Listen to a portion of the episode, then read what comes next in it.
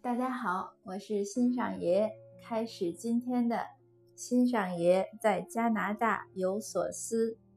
是不是一听到有音乐声，各位听友的心情就会比较复杂不一样？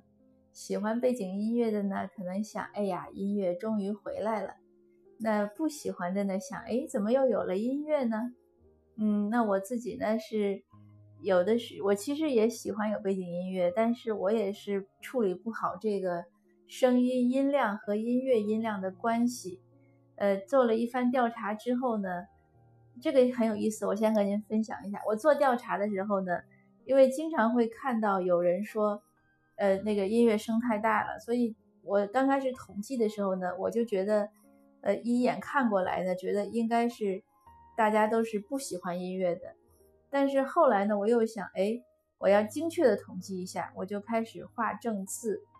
可是想不到的是呢，画正字的结果基本上是一模一样。那这几天呢，还有人零星的也有听友又正好赶上新听那一集呢，又有给我回馈，也还是差不多，有的喜欢，有的不喜欢。呃，也有的听友呢就说按你自己最喜欢的方式来，怎么都行。嗯，那我觉得呢，就是我们先试几期，然后呢，再不断的调整。呃，今天呢，我想和您分享的呢，其实本质上的问题呢，是一个关于人际边界的问题。但是起因呢，是想说，有的家长跟我讲说，和又还是青春期的孩子，说跟 teenager 呢不好相处。呃，为什么不好相处呢？这个听友呢，这个这个家长就跟我说了很多细节。那我听了之后呢，我觉得是他管的太多了。比如说，他说小孩不能按照他定的计划完成作业，所以他觉得小孩太磨蹭了。我说，小孩如果已经上初中或者上高中了，为什么要按照家长定的计划去去学习和生活呢？孩子应该自己会定计划了。那他还有讲说，小孩他要小孩做些事，小孩不想做。我说不想做很正常啊，你就不应该让他就就这个年龄的孩子，你就应该让他自己做决定。那这个听友呢也很善于反思，他说我想了想，我好像是管的太多了。他说可是我怎么能区别开这个哪些是我该管的，哪些是我不该管的呢？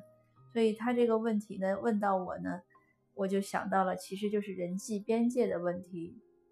那还之前还有一些听友啊，读友在讲，比如说配偶之间怎么相处，呃，为什么先生会嫌太太烦，呃，或者和老板之间，老板为什么，呃，他觉得老板太多事了，呃，还有一个很大的问题是和亲戚。我前两年写过一篇文章。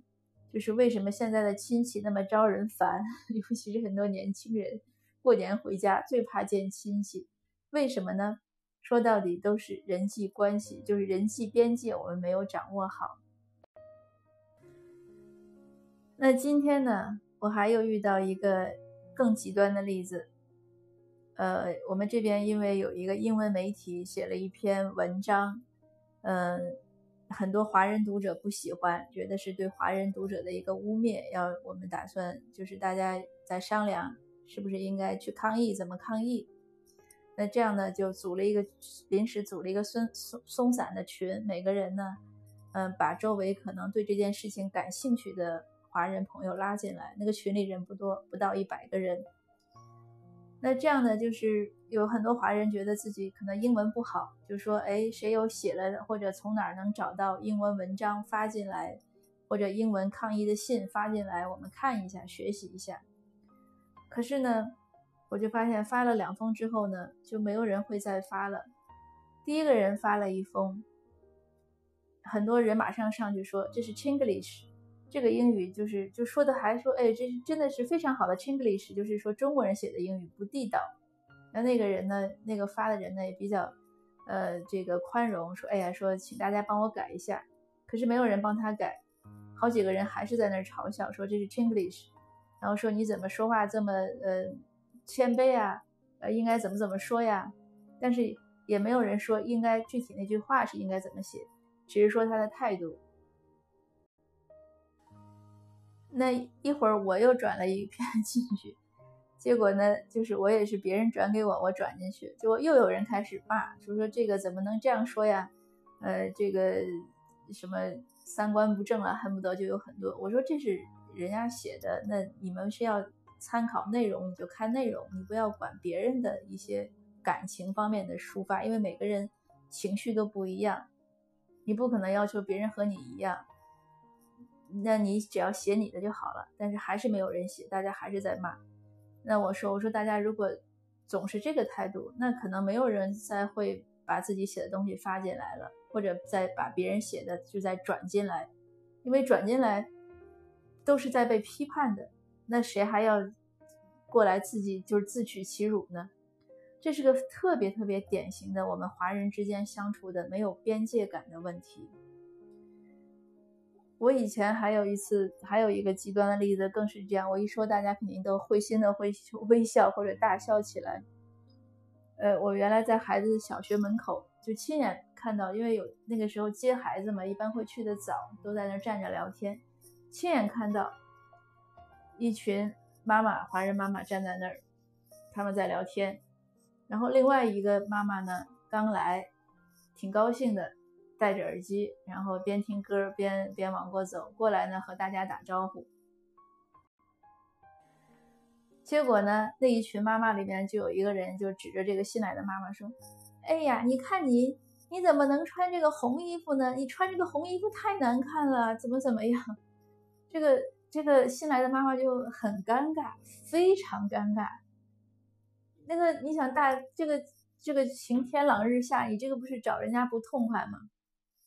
所以这些问题什么，就是不不知道什么是自己该说的，什么是自己不该说的，就是边界感。我在我的书里还写过一个故事，是真实的。有一次我剪头发，因为之前都没有碰到好的理发师，每次剪完都很难看。最极端的一次呢，是一个一个理发师帮我剪完呢，他两边总是剪不齐，最后剪齐了之后呢，我差不多就很短的一个头发，我说就是比那个。金正像金正恩他姐姐一样的一个发型。那我那一次剪完头发遇到的华人，都笑话我。你比如说，当然不会明着笑了。那有的人就说：“哎呦，你先生给你剪的吧？”那个就这肯定不是夸奖的话。还有的人就说：“哎呦，你这个头发没给钱吧？剪成这样。”那还有的会比较委婉的说：“哎，我下次给你介绍个理发师。”你看这些肯定都不是夸奖的话。虽然没有明说，但是我心里也明白。当然我不会介意，因为都是朋友。可是对比西人，因为当时我还在孩子学校门口执勤，那一天过来两个西人，就是评论我的头发。一个太太就特别那个，就是特别高兴的，就是夸奖说那个头发剪得非常 elegant，就是非常优雅。那还有一位先生也过来，因为也也比较熟，他也是很夸奖，说哎你看起来非常好啊，怎么样？那是不是好呢？其实我心里很清楚，因为我刚剪完头发一回来，我小孩那阵还小，可能二三年级，我小孩就说，这个发型可能很著名，但是不一定适合你。后来过一会儿，我小孩又说，你要是觉得太不好看，要不然你就全部剃光了算了。可见那个头发有多么别扭。但是你看这个就是华人和西人的差异。所以说这么多，大家可能也都知道我想表达想表达的意思。就是这种边界感呢，非常重要，它会影响到对方的情绪，而且也会影响到彼此的关系。